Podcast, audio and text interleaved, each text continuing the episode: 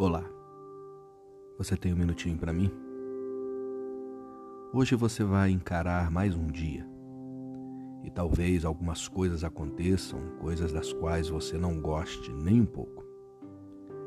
Nós nos acostumamos a crescer ouvindo que não devemos levar desaforo para casa.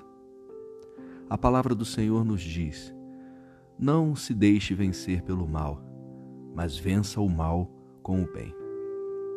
Hoje, ao longo do seu dia, quando você for afrontado, desafiado, maltratado, não permita que a maldade dos outros arranque o que há de bom em você. Não permita que a maldade de ninguém tire de você a sua essência. Pratique o bem e vença todo o mal que se levantará hoje, praticando apenas aquilo que é bom. Obrigado por me ouvir e que Deus abençoe o seu dia.